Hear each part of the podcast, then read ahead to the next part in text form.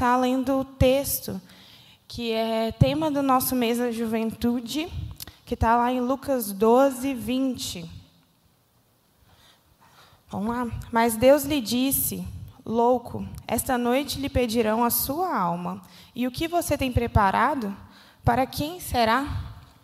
E para a gente começar, eu queria conversar falando assim, que a história de Jesus todo mundo conhece. Ele veio, morreu na cruz pelos nossos pecados, ele ressuscitou no terceiro dia, ele deixou o Espírito Santo para consolar a gente, para nos convencer, e prometeu voltar para buscar a sua igreja. Simples, básico, todo mundo sabe essa, né? E a ordem que Jesus nos deu é que a gente se arrependesse dos nossos pecados e que a gente anunciasse as boas novas a todos os povos, a todas as nações, inclusive a nossa família, o nosso vizinho. E isso já está muito batido na nossa vida, a gente já sabe. Mas antes da gente começar mesmo, eu queria fazer três perguntas básicas. Quem me conhece sabe que eu adoro perguntar. Então, se você concorda com o que eu estou falando, você vai falar assim: eu. Se você não concorda, fica quieto, beleza? Tá assim. Então vamos lá. Você acredita que ele vem? Não, gente, peraí, vamos lá. Forte. Você acredita que ele vem? Amém. Você acredita que nós vamos com ele? Você acredita que a ordem de Jesus foi ir de fazer discípulos, batizando-os em nome do Pai, do Filho e do Espírito Santo, ensinando-os a obedecer tudo o que lhes ordenei e eu estarei com vocês até o fim dos tempos? Amém. Então, então antes da gente começar, começar mesmo, eu gostaria de fazer, falar sobre alguns dados com vocês. Segundo o IBGE de 2010, existem 42 milhões 275 mil 440 pessoas, mais ou menos, no Brasil que se denominam evangélicas. E segundo a Isto É, 1.250 igrejas são abertas no Brasil todo ano. É uma média de 3,4 igrejas por dia. E esses números são muito significativos. O Brasil é um país de maioria cristã. O nome de Jesus é muito famoso aqui. A gente não tem problema com isso, né? Mas se a gente considerar essa última pergunta que eu fiz para vocês, que está lá em Mateus 28, nos versículos 19 e 20, eu gostaria que a gente pensasse em outros dados. E segundo a OMS, Organização Mundial da Saúde, 18,6 milhões de brasileiros, quase 10% da nossa população, sofre com transtorno de ansiedade. É o maior número de pessoas com essa doença em nenhum país no mundo. Além disso, uma pesquisa da Fiocruz, em 2018, é, diz que 7,4% das pessoas entre 18 e 24 anos já fizeram uso de drogas ilícitas. E Além disso, segundo o IBGE, também de 2010, o último censo, existem 15 milhões 335 mil e 510 ateus no Brasil. Isso há 12 anos. E a conta não fecha, sabe? É, e por mais que eu seja muito nova, eu entendo que essa conta não fecha porque a gente não tem vivido como alguém que entende que o Senhor vem. Porque é muito fácil a gente começar e falar da nossa boca para fora que Jesus está voltando. Mas se abrem uma média de 3,4 igrejas por dia, por que, que o número de pessoas desigrejadas, ateus, ele só cresce no nosso país e no mundo, sendo que a ordem de Jesus foi muito clara, e de fazer discípulos. A gente não age como alguém está esperando a volta de Cristo. Então, a gente vai para o nosso texto de hoje, que é Filipenses 4, 4 a 9.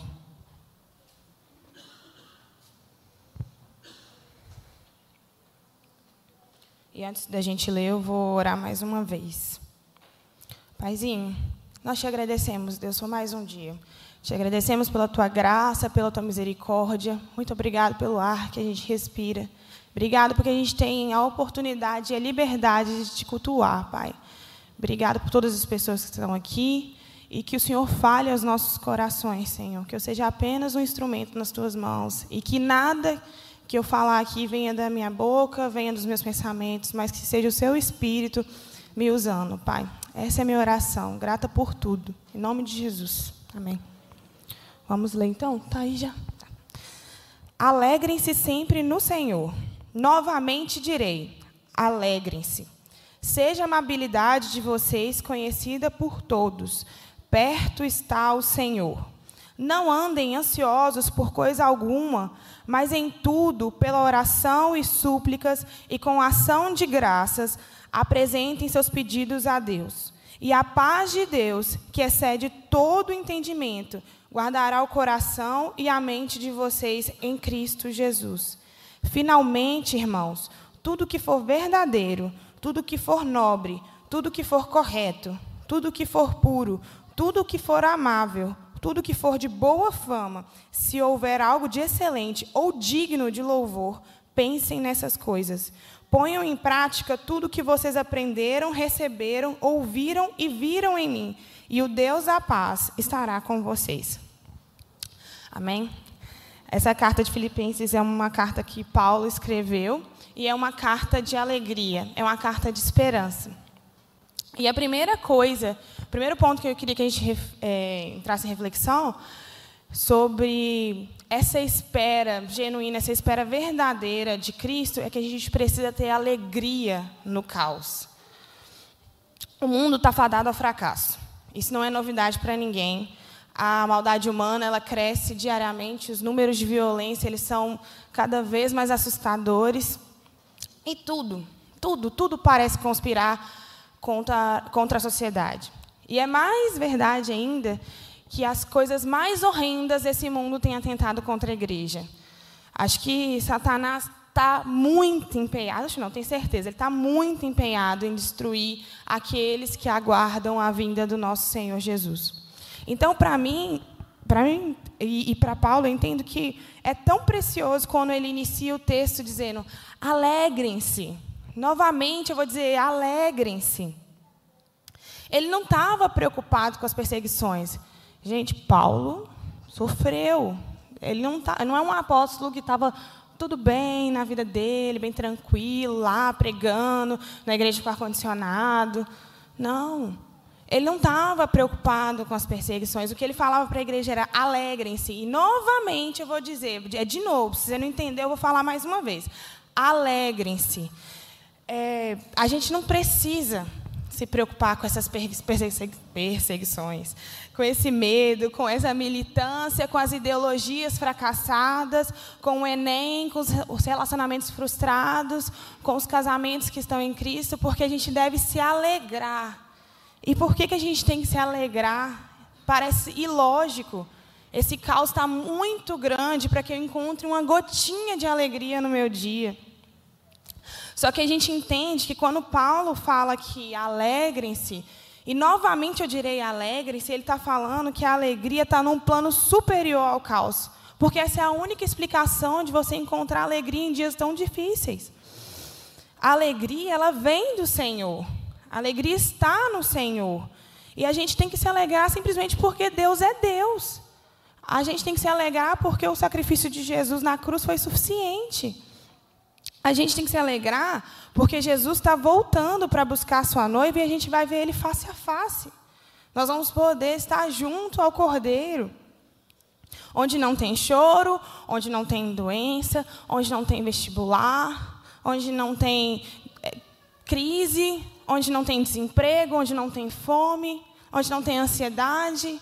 A gente deve se alegrar porque Deus é e Deus está voltando para buscar os seus. Essa alegria, ela vem de um posicionamento. Porque Jesus já veio. Jesus já se fez conhecido. O reino de Deus já é chegado a nós. Nós já temos a oportunidade de conhecê-lo, de termos intimidade. Então, o que a gente precisa agora é de um posicionamento.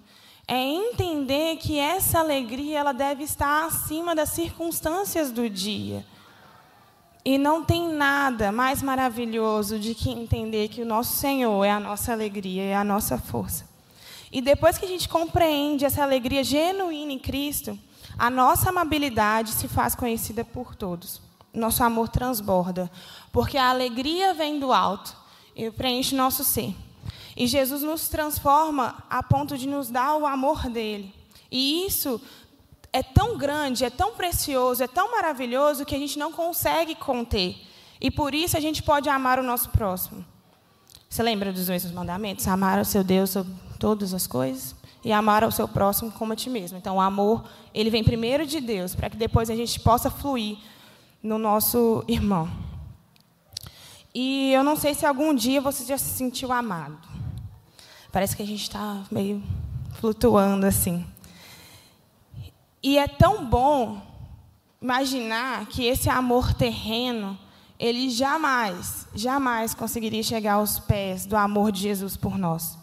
Do tanto que Deus nos ama, nos perdoa, nos restaura. Mais um dado, segundo a lista mundial da perseguição de 2020, 2022 do Portas Abertas, mais de 360 milhões de cristãos no mundo enfrentam algum tipo de oposição como resultado da identificação com Cristo identificação com Cristo. O amor de Deus, essa alegria no meio do caos, essa amabilidade que se faz conhecida a todas, ela vem da identidade de Cristo em nós, daquilo que Cristo tem plantado nos nossos corações. E aí eu te pergunto, por que, que essas pessoas elas estão sofrendo? E quando a gente fala de cristãos perseguidos, o Portas Abertas é um ministério que vê missionários, principalmente países fechados para o Evangelho. A gente está falando de pessoas que estão sendo espancadas todos os dias. Pessoas que estão sendo mortas pelo nome de Jesus. E esses missionários morrem cantando, adorando, louvando, orando e agradecendo, porque eles têm o privilégio de sofrer pelo nome de Jesus. É esse amor que é, que é uma alegria no meio desse caos, no meio do caos da, da, da, da perseguição.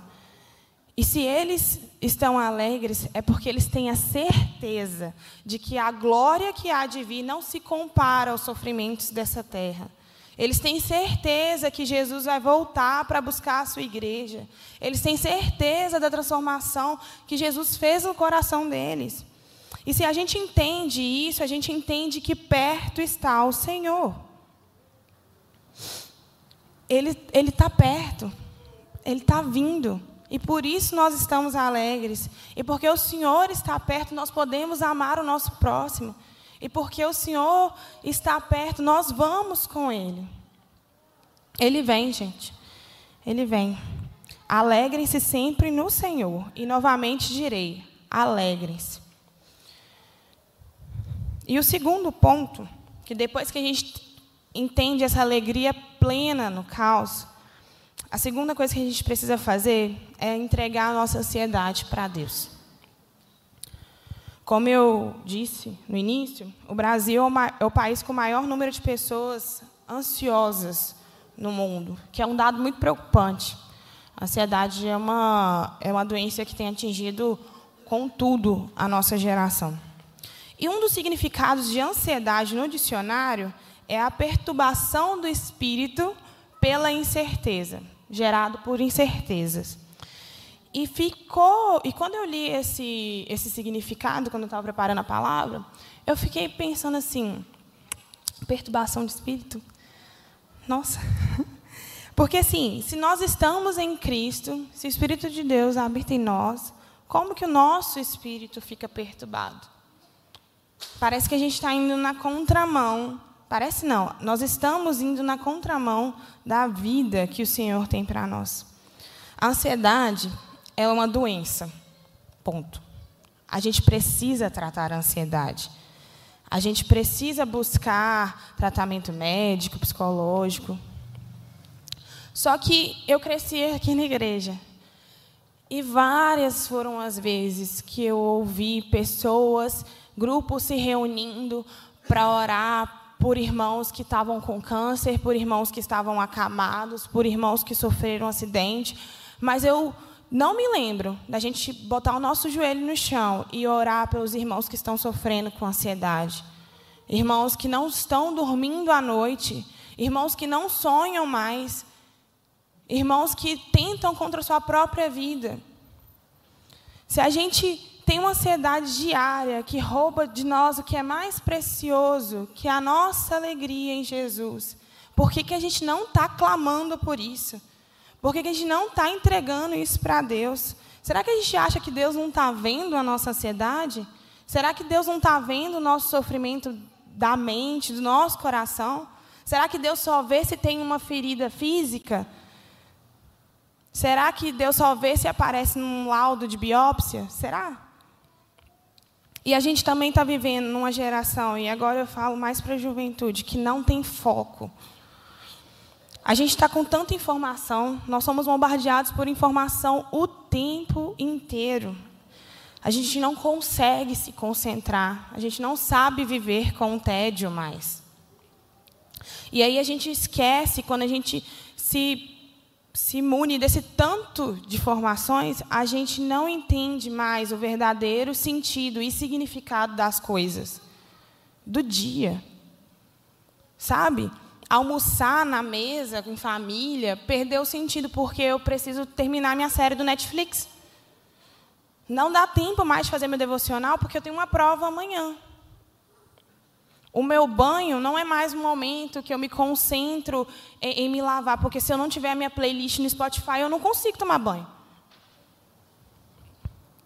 A gente almeja tanta coisa, a gente tem tanta meta para bater, o Enem está aí, o casamento está aí, eu já casei e os meus filhos não vieram, e a gente esquece que o básico, ele funciona. O básico do Senhor, ele é suficiente. E aí, se a gente volta para o texto, é, no final do versículo 6, fala assim: apresentem os seus pedidos a Deus. O nosso Deus, eu já ouvi isso várias vezes, gente, é um Deus relacional. É um Deus de relacionamento. Não é um Deus longe, não é um Deus que você tem que marcar uma reunião, não é um Deus assim inacessível que você tem que passar por vários caminhos até chegar a Ele. O nosso Deus é um Deus que está perto e é um Deus relacional. Ele quer ouvir o que aflige o nosso coração. Ele quer ter um relacionamento com a gente. E é porque Deus precisa que você conte para Ele o que está no seu coração?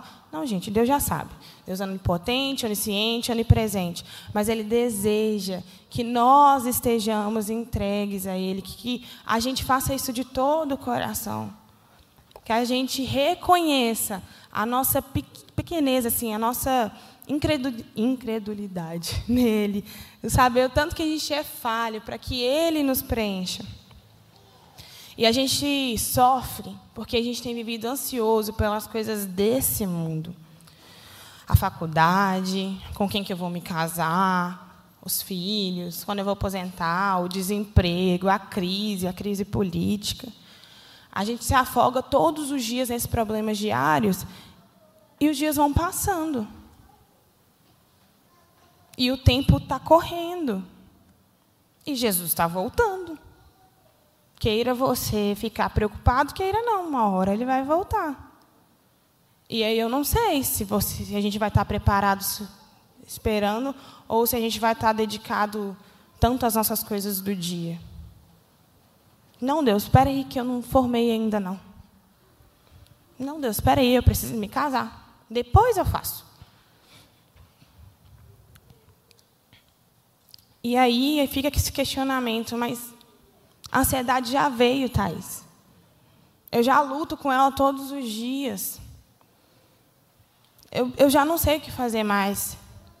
E lembrando, é uma, é uma doença, sim, a gente precisa de um tratamento terreno. Mas existem coisas que só Deus pode fazer pela gente.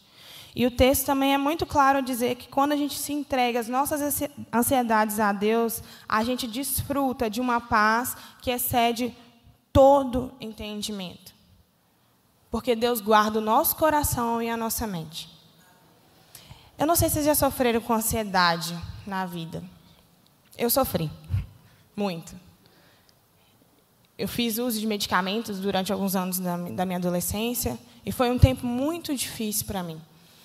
E eu não sei se vocês sabem como funciona uma crise de ansiedade, mas para mim parecia que os meus pensamentos eles estavam todos acelerados. Eu pensava em tudo o que tinha acontecido na minha vida, Ao mesmo tempo, eu não conseguia ordenar aquilo, e para mim tinham passado horas, mas no máximo dois minutos. E além disso, meu coração parecia que ele estava sendo tão apertado, tão apertado, que alguém estava assim, rasgando ele. E aí vinham as dores no corpo, e aí vinha a queda de cabelo, e aí minha barriga não ficava tão legal, e a minha perna doía, e eu não conseguia respirar. E Deus está falando aqui que Ele cuida, Ele vai guardar o nosso coração e a nossa mente. Ele vai nos resguardar. Ele vai tirar esse espírito de incerteza do nosso coração. E a gente precisa aprender a descansar em Deus e descansar nessa palavra. E isso não significa que a gente vai viver com preguiça, ou sem sonhos, ou sem metas a ser batidas. Não estou falando que você não tem que estudar. Gente, estudar é muito importante, tá? Sei que estão falando que vocês precisam trabalhar, que vocês não precisam se preocupar com a família que vocês vão construir.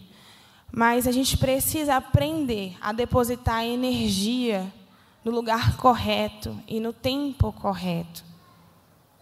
Para tudo existe um tempo debaixo do céu. E se a gente começa a, a, perceber e a meditar nisso e a colocar prioridade onde deve ser colocado prioridade, eu te garanto que dá tempo de fazer tudo. Porque se não está dando tempo, você está fazendo algo que o Senhor não te chamou para fazer. Se, se, se não está dando tempo, eu acho que tem um problema de planejamento aí. Porque, no final das contas, tudo que existe aqui na Terra é vaidade, é passageiro. E se a gente não começa a se preocupar em plantar, em, em crescer, em meditar nas coisas que são eternas, quando Jesus voltar, como é que vão estar as nossas mãos diante dele? Porque essa ansiedade nos distancia daquilo que é eterno. E Jesus nos, nos convida a descansar, a ansiar por essa eternidade. Mas qual que seria esse caminho?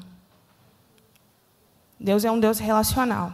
Então a gente deve orar em súplica, com ação de graças, em relacionamento com Deus, entregando tudo, compreendendo que se a esperança de Cristo ela não estiver viva em nós e ela não estiver com prioridade para os nossos dias, nada vale. Tudo é em vão. A gente está lutando contra a parede. E, na verdade, a gente está regredindo. Então, depois que a gente entende que a gente precisa ter essa alegria no caos e que a gente precisa entregar a nossa ansiedade para Deus, crendo que Ele é Deus sobre, soberano sobre todas as coisas, a gente precisa ter uma mudança de mente e atitude. Esses três passos são importantes para quem espera a volta de Cristo. E aí o texto traz uma ordem clara e objetiva. A mudança de mente, ela é necessária para que novas atitudes sejam geradas em nós. Quando a gente tem um encontro real com Cristo, que a gente recebe a salvação, a gente é colocado na família de Deus. E a gente começa a pensar como cidadãos do céu, como parte do corpo de Cristo. E se Cristo é o nosso cabeça, se Cristo comanda todas as coisas, o caráter de Cristo ele tem que começar a florescer em nós, dia após dia, mudança após mudança, transformação após transformação. E sabe o que, que faz o mundo olhar para a gente, enquanto filhos de Deus, e notar alguma diferença? Não tem auréola, não tem vestido dourado brilhando, não tem esmiliguido, não tem nada disso. Acontece é que, enquanto o mundo está num caos, cheio de tristeza, cheio de violência, cheio de desesperança, cheio de ideologias fracassadas, o nosso coração, a nossa mente pensa naquilo que é nobre, naquilo que é correto, naquilo que é puro, naquilo que é amável, de boa fama, excelente e digno de louvor. Porque quando Jesus propõe a transformação das nossas almas, quando Jesus entra na nossa história, ele é um Deus de excelência.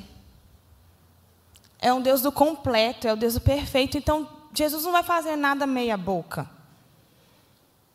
Vai, vai vir mudar os nossos pensamentos, os nossos sentimentos, os nossos sonhos, os nossos anseios. Jesus faz uma transformação completa dentro de nós. E principalmente quando a gente vive essa transformação de mente genuína, isso causa uma explosão na nossa cabeça. Isso causa um, um, um mover dos nossos pensamentos que eu acho que nem se a gente estudasse todos os livros possíveis e lesse todos os artigos científicos seriam capazes de responder isso. E aí esses pensamentos, essa transformação de mente, essa renovação do Espírito Santo em nós, ela não fica só na nossa cabeça, ela começa a transcender. E isso reflete nas nossas atitudes com o próximo, nas nossas atitudes diárias, nas nossas atitudes enquanto estamos sozinhos no nosso quarto.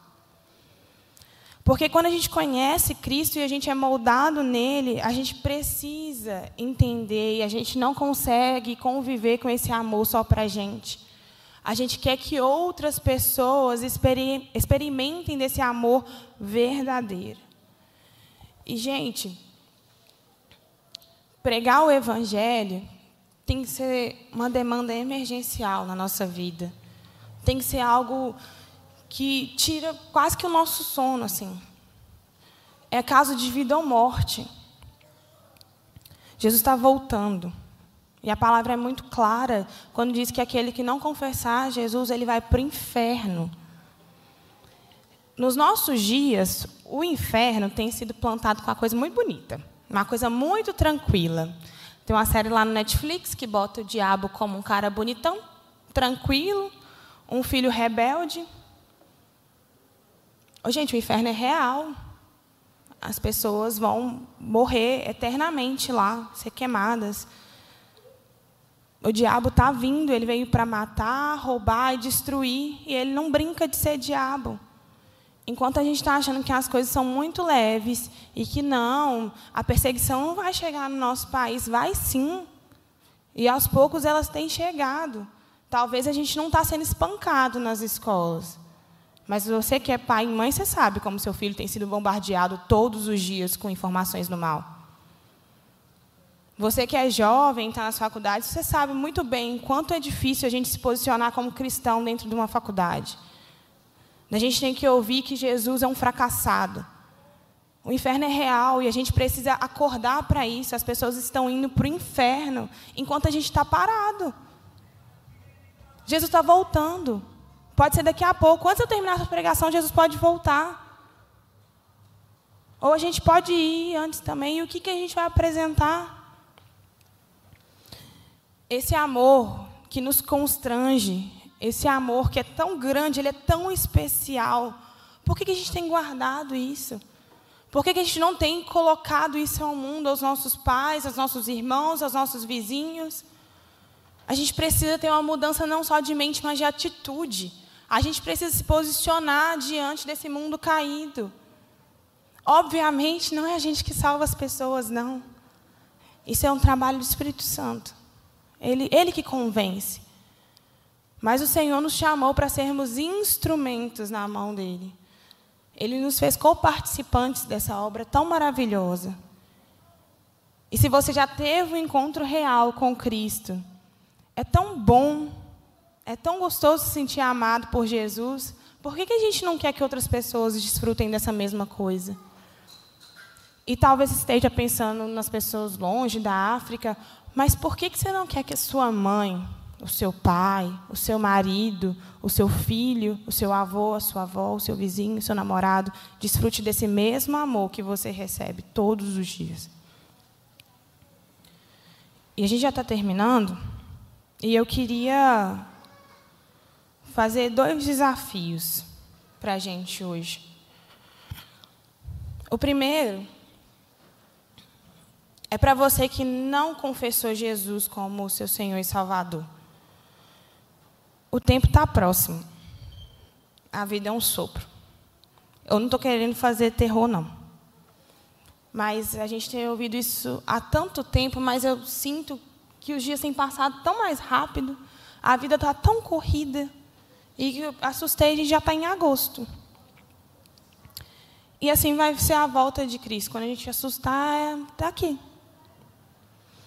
E se você não se posicionar hoje, talvez seja a sua única ou talvez seja a sua última chance. Jesus já está te chamando tem um tempo. Precisa de ter uma urgência, gente. Não vai ter outra tentativa. Jesus já veio, já se fez conhecido. Agora ele vai voltar para buscar a sua igreja. E ele vai voltar. Ele está voltando. Quando a gente menos esperar.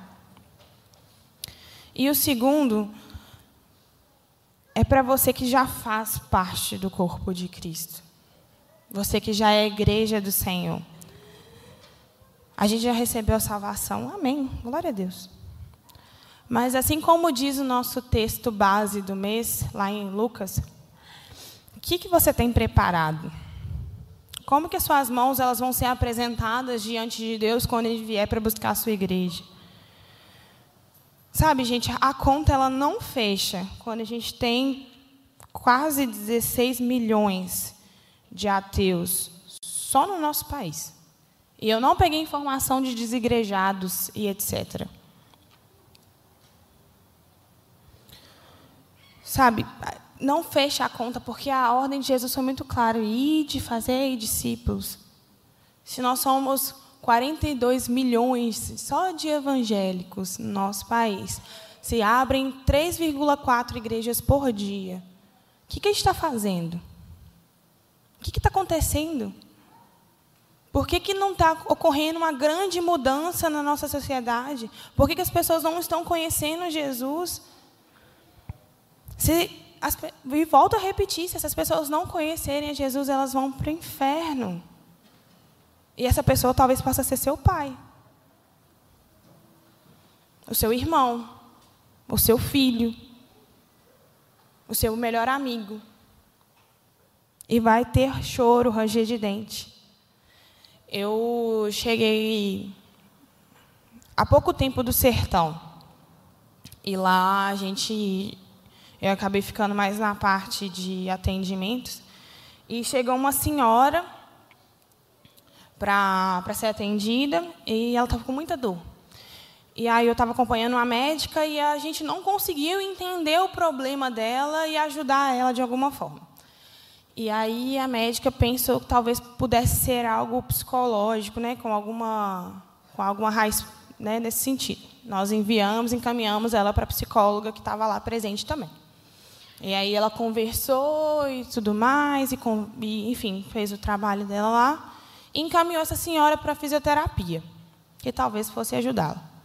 Quando ela chegou na fisioterapia, uma das, das fisioterapeutas teve uma sensibilidade e a gente tinha um pouco mais de liberdade para pregar. Ela perguntou para essa senhora, de uns 65 anos mais ou menos, se ela conhecia Jesus. E ela nunca tinha ouvido falar sobre Jesus. Ela não tinha noção de quem era Jesus. Não é uma pessoa que ouviu falar e não crer. Não, ela não sabia quem era Jesus. E no sul do Piauí, gente, 3,4 igrejas abertas por dia no nosso país. E ela nunca tinha escutado sobre Jesus. Ela e várias outras pessoas lá no sertão. E aí eu fico pensando que a gente tem tantas ferramentas a gente tem os campos prontos para colheita.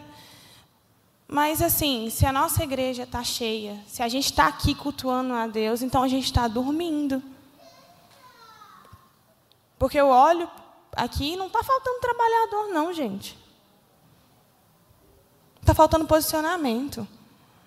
E eu falo isso para a minha vida. Porque é muito fácil ficar no conforto da minha casa. É muito fácil eu pegar um avião e ir lá para Piauí pregar. Mas eu não sei se meu vizinho é convertido. Eu não sei se minha família toda está aos pés de Jesus. E aí? Jesus está voltando. Sabe, a gente tem que parar e pensar no que a gente tem gastado o nosso tempo. Se o relacionamento, nosso relacionamento com Deus tem sido prioridade sobre todas as coisas na nossa vida. E a gente precisa vigiar e a gente precisa acordar. E eu comecei essa pregação falando, te perguntando se ele vem. Sim, ele vem. Ele está vindo, ele está voltando e nós vamos com ele. Amém? Pastor, pode vir aqui, a gente vai orar. E se você entendeu que tem alguma coisa que está falando no seu coração, entregue isso para Deus.